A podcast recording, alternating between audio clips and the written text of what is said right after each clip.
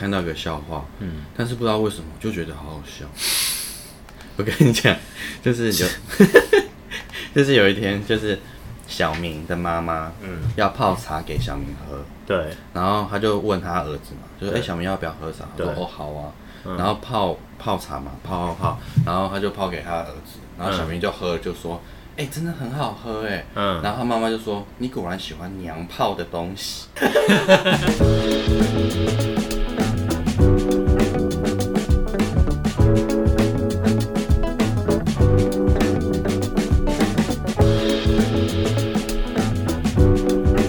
欢迎来到今天的以后你就知道了。大家好，我是聪。大家好，我是 K 君。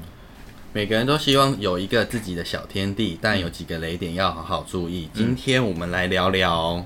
新竹小红单满天飞。哦，所以今天是房产频道，今天就是来告诉大家， 在拥有自己的一个小壳之前，嗯，会遇到几个小地方。因为最近房市真的很热，对对，大家都在聊买房。对犹记今年大概三四月的时候，我们去吃饭的时候，大家都在聊股票，对，对，台积电，你还记得吗？嗯对就是今年年初的时候，我们两个还走去我们公司附近，对，然后还想还两个人讨论说啊，我们来投资这个房 子，然后想说捡个便宜这样子，因对为其实那时候单价还蛮便宜的，就比现在来说，对，可能有差一平有差到十几万，大概十万左右，对。然后那时候我们我跟 K 君呢，其实也想要集资，就是买一个小小的房子，嗯，然后想说，可是当下的房市实在冷到你不敢投资房地产这样，对。然后，所以我们后来就没有买，但是千金难买早知道， 结果我之前呢，就跟小草就去那看一些房价对，然后记呃各位听众就是大家其实在就是入手一个房子的时候，可以去看看实价登录，对，然后你在无论在预售屋或是成屋这两方面呢，你都可以根据这些已经有所成交的价格来评断你要怎么去跟就是业贷啊讨论这样子。对，对，然后我一开就是可能那附近都卖二十几、二十五万左嗯右好了我开一个二十三，哎，人家骂我拔蜡价。 二十三跟二十五好像也还好，对啊， 你就知道现在房市有多热了 吧？，对啊，所以所以今天就来教教大家在在呃买预售屋跟成屋的时候要注意哪一些小点。所以我们现在就是要聊聊最近新竹有一个新闻，对，就是有一个知名的网红，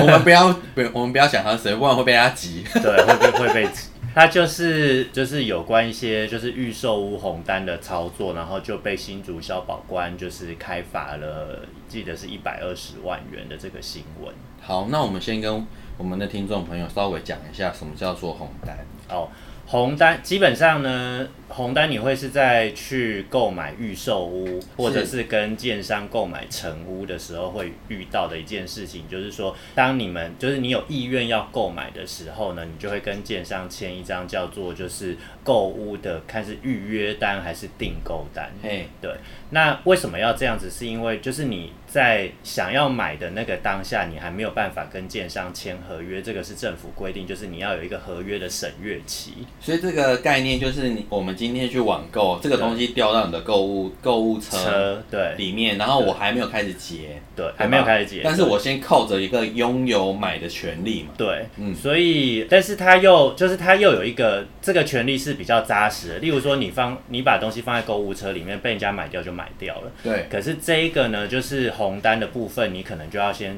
支付一个定金，以确保你的这个买的这个权利，它就有点像是股票的选择权的这个概念。好，以后我们也会讲一点点小股。对，所以所以你就会付了一点点钱，例如是说三万或五万，然后对嗯去就是像定金的概念嘛，把这个选择权确立。那记得这个不是说你买到这个房子了，而是你买到了可以买这个房子的权利，有所以很难懂。不会不会很难受， 就是我拥有了一个优先购买权。对，优先购买。对，但是没有拿到这个单子的人，你就是不能跟我抢，啊嗯。就是说你你连你只能扫屋，你就是不第能买一顺位啦，对我第一顺顺位。。对，那这个就是刚刚有讲哎、到，所以我这边呼吁就是各大国立、国立或私立学校发这些红单，有没有？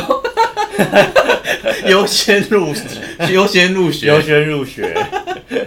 就是你这个预约单，这个预约单呢，有一些是预售屋的，有一些是成屋的。那预售屋的这个部分呢，你可能就是要去谈价格。嗯那我们知道，就是新竹这边就是科学园区，大家工作都非常的忙碌，嗯所以你可能根本就下班以后，像我同学在那个台插店 嘛，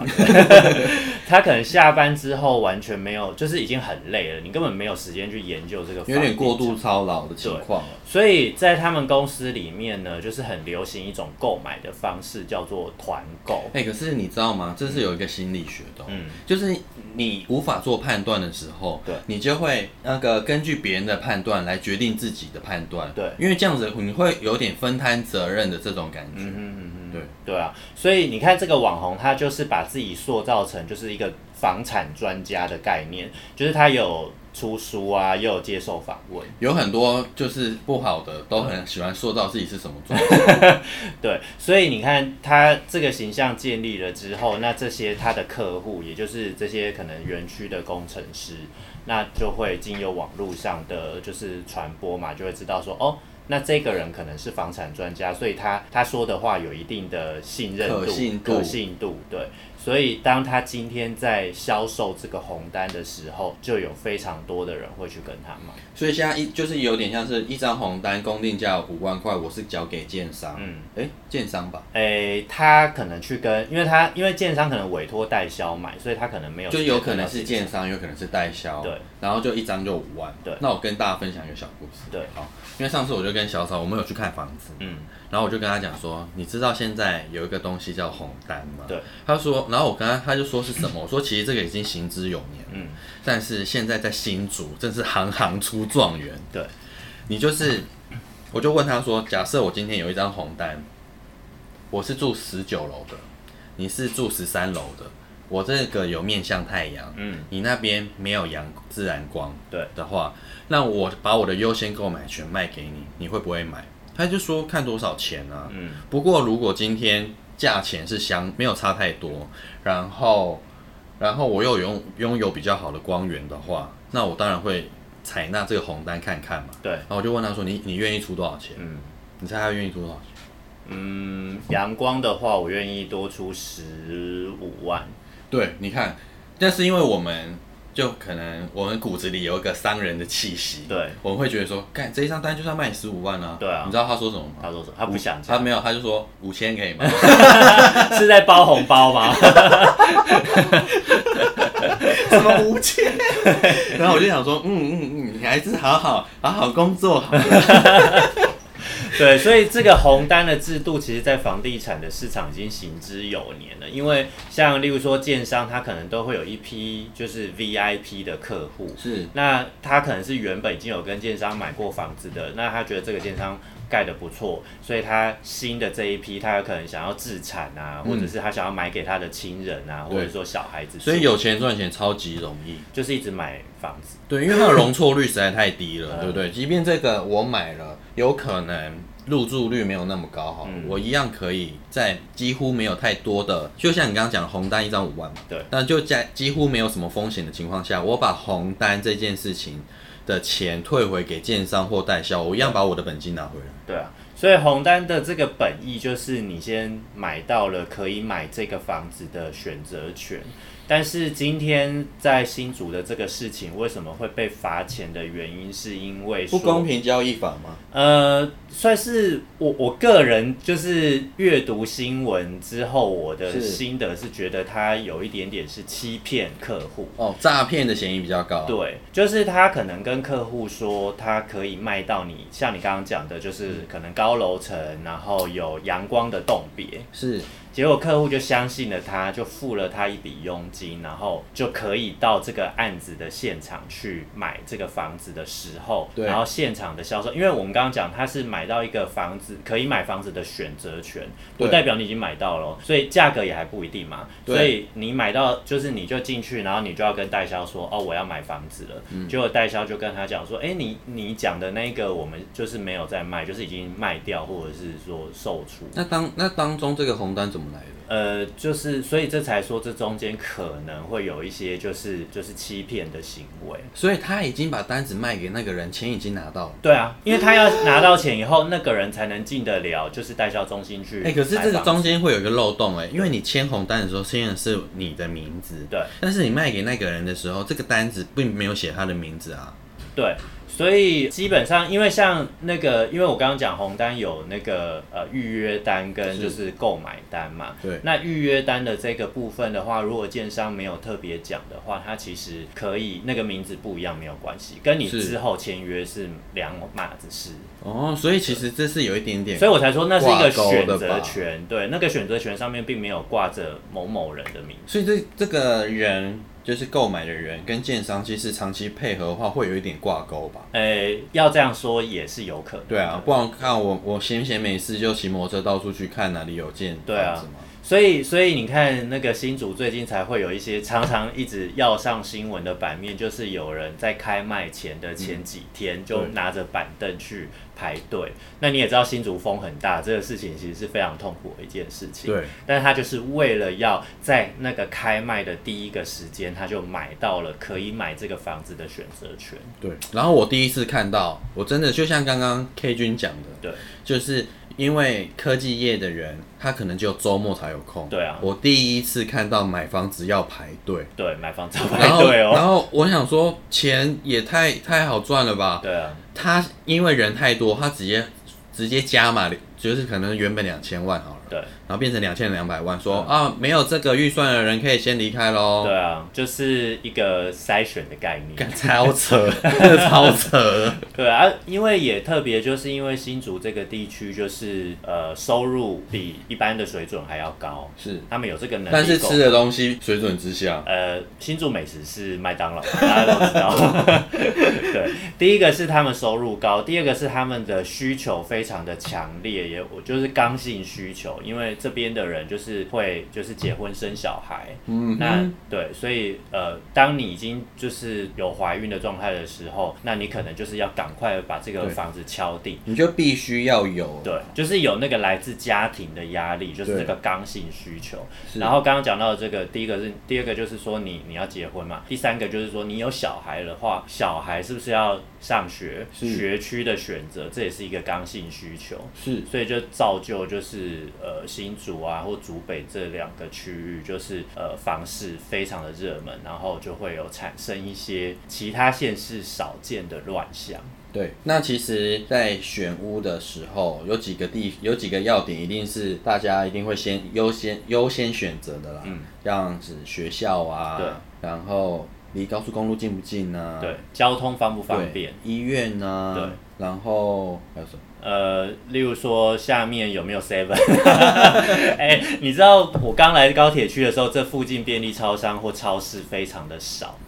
对然后所以呢，以呃像像有一些比较习惯就是下楼就是便利超商的这些族群，他就不会想要住在高铁区这附近，因为他可能觉得机能没有这么完善。你看我们的容错率就是这么低。对，那我们之前如果就买了，就先赚一笔。对，先跟现在的老板先说再见。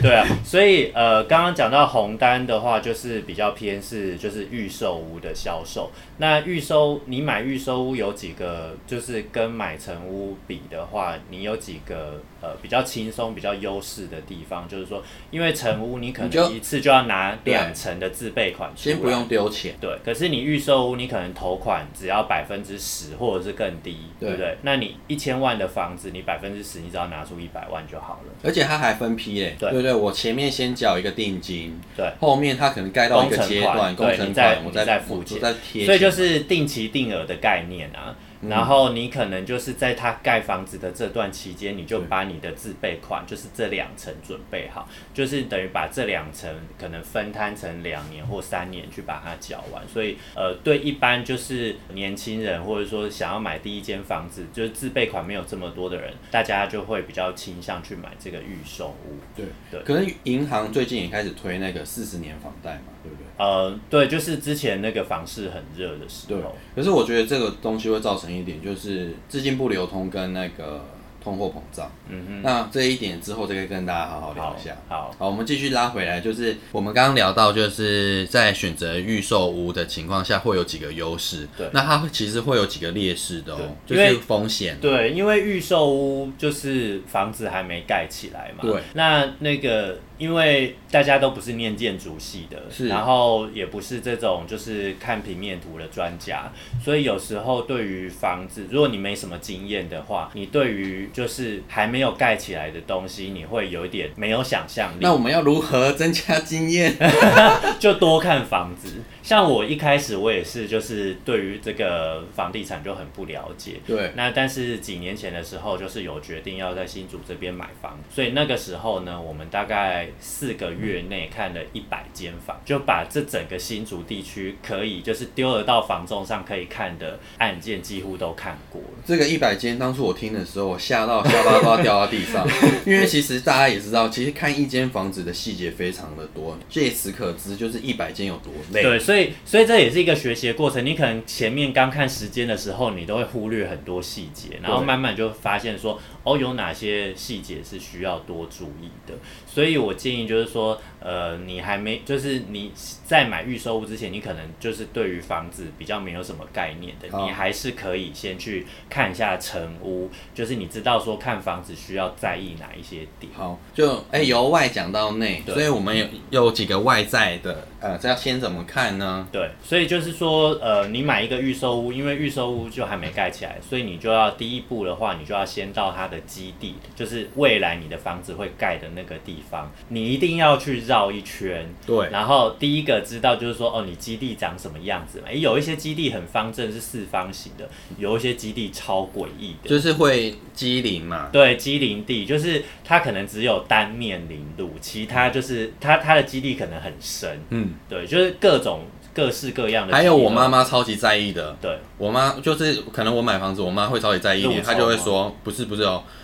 路冲是一点，对第二点是我家前面的马路够不够宽，哦，大家也要纳入是这不个是点。黄金门牌？有一些人会 在意，就是你是不是要买在中 校、中校什么那个五路还是六路之类的？就类似，然后也有一点就是我刚刚说的路不够够不够宽，除了这个以外嗯呢，是实质上面，就有些人可能违停啊，对哦会，然后你必须得画红线，他才愿意开走，有这种邻居也是有的，嗯所以呢，他就要特别注意，就是我可能在看房子的时候，他就会来看说。你家的前面的路马路够不够大、啊？对啊，这样子嗯，因为有一些基地还会就是盖在一些无尾巷，对就是要回到家里的时候其实是非常不方便的。对所以你看房的第一个重点就是说，你一定要知道你的基地在哪里，而且你要去绕过一遍，知道说哦，这可能是你未来的家，那那个四周是长什么样。对，毕竟这个也是要住个二十，哎，也六年呐、对啊，我们先保守花个六年、啊。 为什么是六年呢？ 好，这个六年我们请 KG 帮我们解释一 下。因为那个现在就是新制就是房地合一税嘛，对那那个政府为了抑制就是投资客炒房的这个那个歪风，所以它就有限制说你呢。你买了之后，那你依照你就是就是卖出的那个时间会有不同的税率，没错那基本上呢，那个六年是说，你如果把这间房子拿来登记为自住，就是自用住宅的话，是那你六年后要卖掉的话，你就有一个免税，所以它就是比是如说你逐房年产增加嘛？呃，就是哎、逐年递减。对，一个是逐年递减，那第二个就是说，你如果登记为自用住宅的话，你住满六年再拿去卖掉的话，它就会有一个四百万的免税额，就是等于说你房子增值四百万之内的话，你都不用再另外付税金给政府。好哦，然后这边提供给呃各位听众一个小小的 tips，对，就是你今天去跟银行谈一个宽限期谈的宽一点的话，你几乎这六年也不用缴到什么税收，哦，哎、也不是税啦，那叫什个么不用缴到真的本金，啊、不用缴到真的本金，对然后六年后你就把它卖出对，交给下一个人接棒。这就是有钱人赚钱的方法。 但我还没。对，啊因为刚刚聪讲到，就是说，一般就是银行会，就是你去贷款的时候，他会给你一个宽限期，有没些是错一年、两年、三年，绝对不要有一个心态，因为像我有一些其他的同事就说，啊，我怎么可能跟房就是银行就是借三十年贷款，那实在是太可怕了。没有人说你跟银行借三十年，你就一定要在三十年后才把它还掉啊。对没这错中间你可以卖掉，或者是你可以提前还掉。所以呢，银行在因为知道说你刚成家会就是资金比较紧，所以他就会给你一个宽限期。宽限期也就是说，在这段期间之内，你只要付利息，不用付本金。是，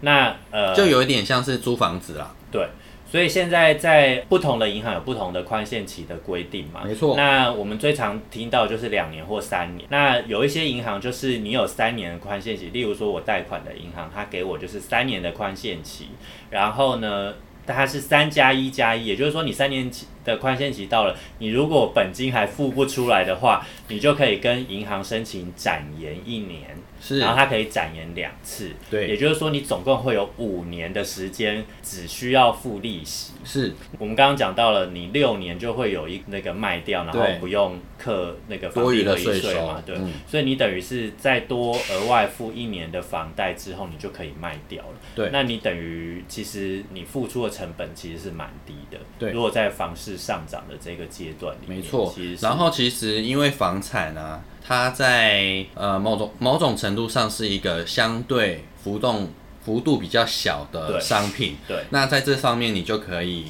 做其余的资金的运用，而对且你也不会因为这样子说，呃，我好像会被绑住对三十年啊对。其实最多最多，你就是六年后你可以做一个转手，然后你不会被课更多的税。对，就我们岔开一个就是话题来聊一下，就是说房地产跟股票其实是就是很不一样的，就是投资商品。没错，呃，有一些就是股票的话，例如说哦，那个它可能趋势向上的话，你觉得哦，今天今天不买它就涨停了，然后你就会去追那个价。可是那个房地产的涨幅其实没有像股票这么快，它是一个时间非常长期，它可能拉到三年到五年。对，所以它不会因为你今天没有买到这个房子，然后你可能呃一个月之后，呃就价格会差到这么多，对所以不要所以不要被那个业贷说什么对不最要被后一冲昏头间，，对对对然后说什么要再考虑就没有了。有人在跟你竞价哦，在那些都是骗人的。对对，就是它它是一个话术，让你就是想要赶快下定。，对那其实你在看房子的时候，你真的就是要放宽心，对，，如可是如果你爸爸就是富可敌国的话，其实眼睛闭一闭都可以嗯当下就了买下来。对啊，我犹豫个屁。 对啊，所以就是因为房房地产的话，它是一个就是那个涨幅相较于股票是相对慢的这个一个商品，所以呢，你就可以会有比较多的时间去慢慢的选购。对那对，那那这个时间就是也是让你，例如说他刚刚讲我们讲的，就是你有六年的这个宽限，那个五年的这个宽限期嘛，是可以慢慢的做运用这样。没错，对，好，那我们再拉回来，就是我们刚刚讲的是外在条件嘛对，坐向，然后还有路宽不宽，嗯，然后还有一个就是跟灵动的间距，对，然后还有另外一点呢，就是所谓的瓦斯管。那我们之前的比较说是五年前的房子、盖的房子左右呢，它的有的时候它的瓦斯管可以不必不必是明管。嗯，那在诶前年还是去年的情况下，它还是大前年啊反正就是这三年当中，它就是说瓦斯管都是要走明管的。对，对，那瓦斯管总明管就会跟你当初在在买房子的时候的的那个设计图就会有点不一样。对因为那其其实这个是可以向那个建商求偿的、哦。应该是说，通常啦，建商就是都会在就是在销售预售屋的时候，他都会画一个美美的三 D 图对给你看。那这个图上通常都不会有就是瓦斯明管的出现。是，那但是建商都会很奸诈的说，这个图仅供参考，对就是但是我有一我为什么会这么讲，是因为我 在健身房认识的朋友，嗯哦，我哥是的投资朋友吗？没有，他不是，他是我哥的同事。好，好，然后他就是买了一个房子在，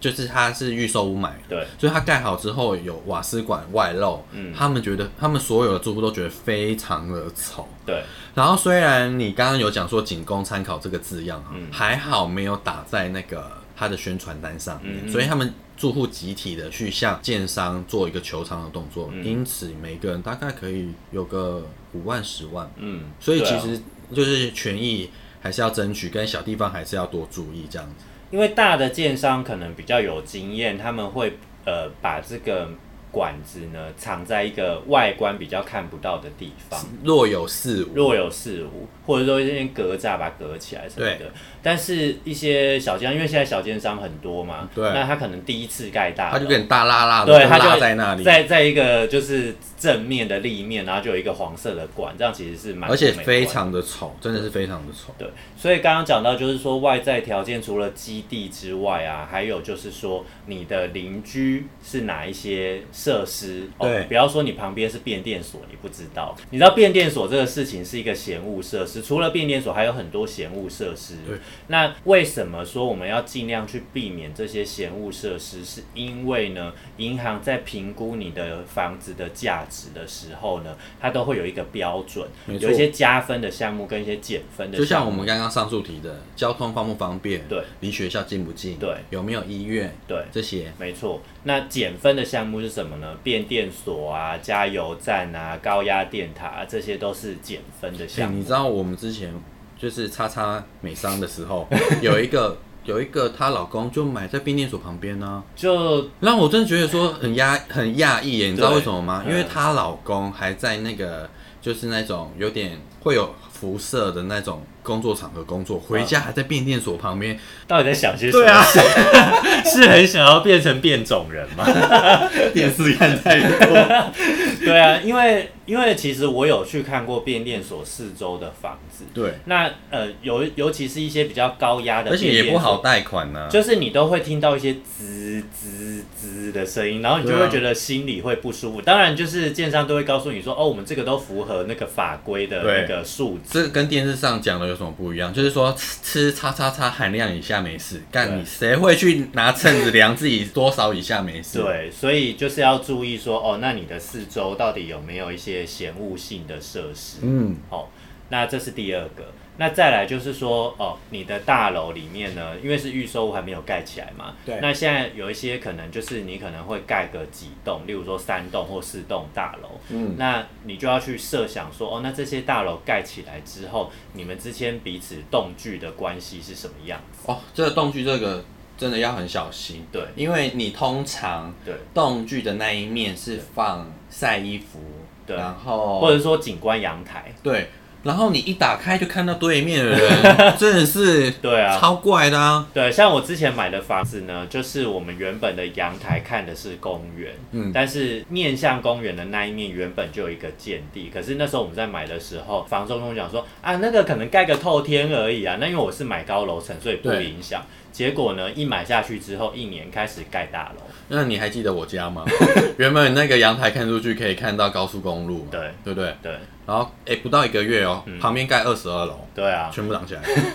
所以就是说你，呃去看这个基地的时候，也要注意一些灵动的关系，或者说建商因为通常都会给你这个模型嘛，就对是那个盖起来的这个模型，你就要去了解说，哦，那你想要买的这个房子的相对位置，它的四周 到嗯对底啊，有没有就是不要说动机你要的坐问题北朝南，到最后真的是坐南朝东，嗯之类的。对啊，那呃，再来的话，这个是外在的条件嘛。对啊那呃，下一个就是内内装内在的条件。我觉得内装的条件呢，就是大家其实跟大家讲一个小小地方啦，就是你们可以先去问那个装潢公司，嗯，对。然后其实还有一些事情，就是说你在看这些建材的时候，其实可以对一下料件，对，对，因为有一些他会以为你也不懂。嗯，对，然后他在盖的时候，如果你没有跟他 argue，他会装傻，就说啊。哦，我拿错了，对或是什么的，但其实这种事情是真的会发生的哦。就是他跟你说你要是什么什么什么建材没，A 错 A 建材好了，对，但真正在铺的时候，他给你铺到一个 C 建材，那对当中的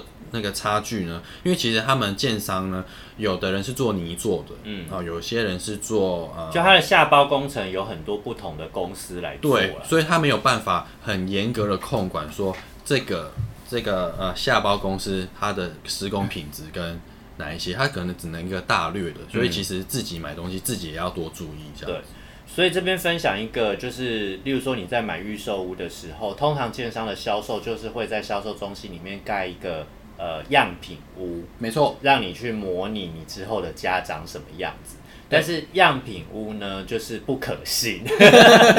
因为呢，很多样品屋就是其实都不是呃，你实际进到你房子的空间里面，其实绝对不是长得像因样品屋为一样。动距也不一样啊。对，那样品屋有几个，它用几个手法让你觉得说，哇，我家好大、哦，因为现在房子都盖得很小嘛。没第一个，它就是把门拿掉。诶，你家会没有门吗？怎么可能？但是你去看样品屋的时候，它都会把门拿掉，诶厕所也没有门，这个我不知道哎房间也诶没有门，大厅也没有门。然后那个厨房也没有门啊，都没有门他都给你拆光啊。对，，他都把门拿掉了。第二个就是说，呃，你可能阳台它也不会有那个窗户，它可能就做一个窗景在那边。哎，真对不对的，？所以你看起来就会说，哦，好好，还蛮大的。嗯嗯嗯而其实事实上，你有一个大的落地窗在那边的时候，那个空间感就隔出来了啊。然后之后你还要，之后你还要钉天花板，还要装冷气，就越来越小啊。对，那再来就是说，第二个就是那个屋高的部分，室内高度，室内高度很重要，因为建商会揭露在他的那个就是你要购屋的合约里面，所以你一定是要问清楚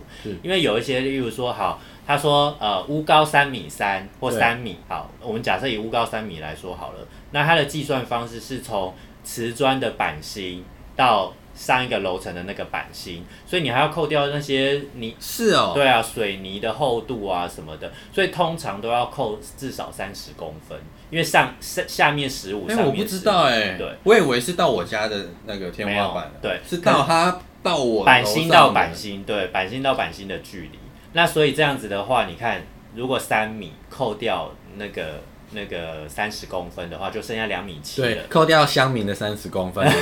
就只剩下哎两不米舒几。服。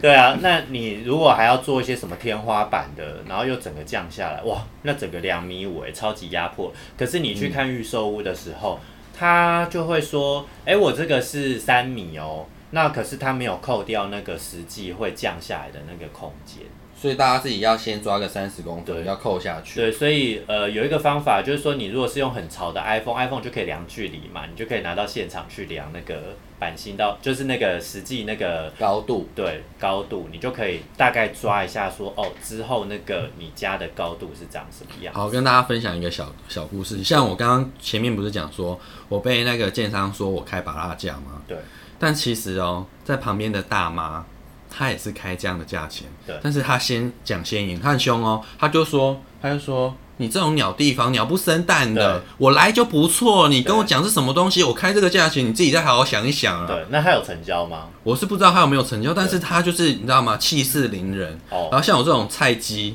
过去就说啊，真的哦，然后还有点自己很不好意思讲说啊，是不是因为我见识浅薄，所以我开了这样的价钱，有对点不好意思。没有，他超级凶，然后他还说什么啊，你这样子我回板桥去买就好啦，你这什么破地方？然后有时候 我靠，真的好厉害。对，因为有时候就是那个，我我也分享一个，就是我去看房的经验，是，就是呃，因为我们算是年轻人嘛，对不对？对我还是年轻人，对，拥有首首购的条件的人就是年轻人。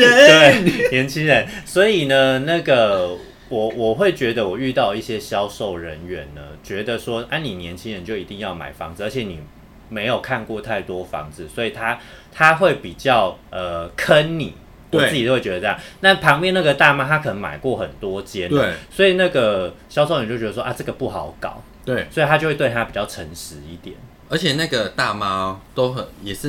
因为她很有经验嘛，对，她就是说啊，我一次要买三间，嗯，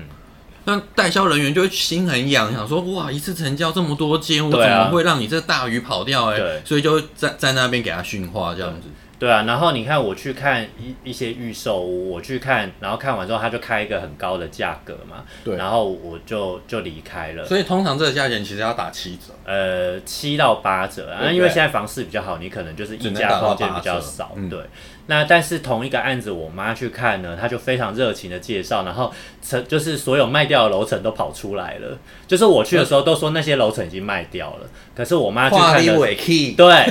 我妈去看的时候，那些好的楼层都冒出来了哦、然后同样就是离开了代销中心之后呢，那个业务就每天打电话来说：“哎、阿姨，你要不要啊哦再来看一下什么什么什么之类的？是不是有？差？所以其实就是是不是还有个小条件，就是叫妈妈去 买？可能妈妈有可能买到你不喜欢的房子啊，哎、就回家跟妈讲说，妈，我喜欢那十三栋，一栋十三楼 啦。对，所以我我会觉得说，哎、那如果是带着家长去看房子，或许成交率应该会变比较高哦。对，而且你溢价可能比较有空间。对，嗯哦，还有其实跟大家讲一个小地方，最后面讲一个小地方就是那个车位的钱是不能杀的，所以大家要尽量的在你自己的总平数里面杀价。哦，因为那个我们知道，通常买房子就是房子加车车位的价格嘛。。对，那那个现在就是这两者，因为价钱拆开来看，那那个很多都是说哦，车位我卖你一个一百万，就是一百万，就不能杀价。对但其实可以小杀啦，但其实就是它的就是啊对，尽你可以杀个九五折，你可以大刀阔斧在对你的房子里面，但是对车位这个，因为他们通常都觉得这个平数很小，就是很硬啊，对几乎是不太会动，没错，，然后而且现在建商也学乖了，嗯所以他就把车位灌得非常高。对、啊，例如说我在高雄看房子的时候，哎、一个车位要一百八两百万，我想说我现在是在台北嘛，对啊，哎、然后他会说啊台北都卖三百五啊， 你就想林要老木 stay 卡 free 对，所以你看，因为我觉得车位合理大概一百到一百五，当然看地段啊，对啊，我觉得开到那种一百八、两百都有点太灌水。他等于是说，他把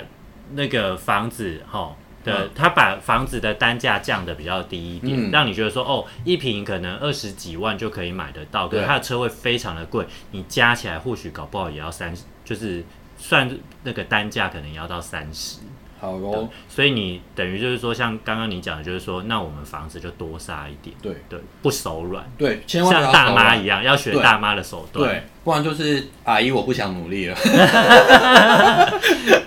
对啊，然后第三个就是刚刚讲到那个内在条件呢，屋高之外，再来就是格局哦。是这个看平面图这件事情，就是要非常多的学习。 嗯，那网络上其实有相当多的资源都在教你怎么看平面图啦。对那可是我自己是觉得说，你多看几个平面图以其后，实自己了解是对你最就会学学到，就是说，例如说哦，开窗的方位啊，对，好、然后还有就是说那个室内的梁、嗯梁跟柱这件事情，我觉得是呃一个小美感，就是说好一点的建商或为为客户着想的建商，他都把梁柱外推，对也就是你室内会非常的方正。对，会很干净啊，对你都不会有一些大凸柱起子来、啊、或梁这样对啊，子有些人就说我不喜欢头睡在梁下面、啊，对对对对他都对先帮你避掉，对，它都帮你外推出去了。可是你如果看到你的平面图里面呢，有一根就是非常大的柱子在室内的话，嗯嗯，哎，那个柱子是要算在你平数里面的哦。哦，那个算平数，对，那个算平数。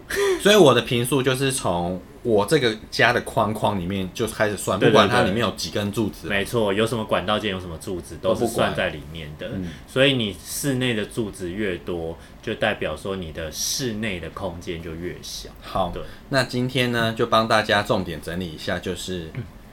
预售屋的时候不要害怕开拔蜡价，哎、 然后也不要，然后在外面的，就是房子的外在条件也要多注意一点，对就是间距、动距，然后坐向的问题，对，然后瓦斯管，那还有内在条件呢，我们就要多观察一下屋内的屋高、嗯，格局，还有建材，对，还有就是刚刚 K 君说的，就是那个柱子有没有，就是其实就是格局啦，它有没有挡到你这对啊样子，然后其实或动线会不会很奇怪？对，然后还有就是小红单先不要买，因为房子这个东西没有缘就算了。对，就是其实我真的觉得，呃，房子相较于其他的投资产品呢，真的是一个呃特性非常不一样的商品。就是我觉得这个东西真的是很看缘分。这是个房子如果跟你有缘的话，真的就会让你买得到。那你如果再没有缘的话，你强求也买不到。对哦，呃好，那今天我们就先讲到这边，好让我们之后如果这个单元大家还蛮喜如欢果的点阅话率很高的话，我们再我继们续就做会下一次就会可以对讲一些所谓的赏屋篇，对然后购物篇，啊对购物其实蛮多流程的。对啊，好，那今天就到这喽，拜拜拜拜。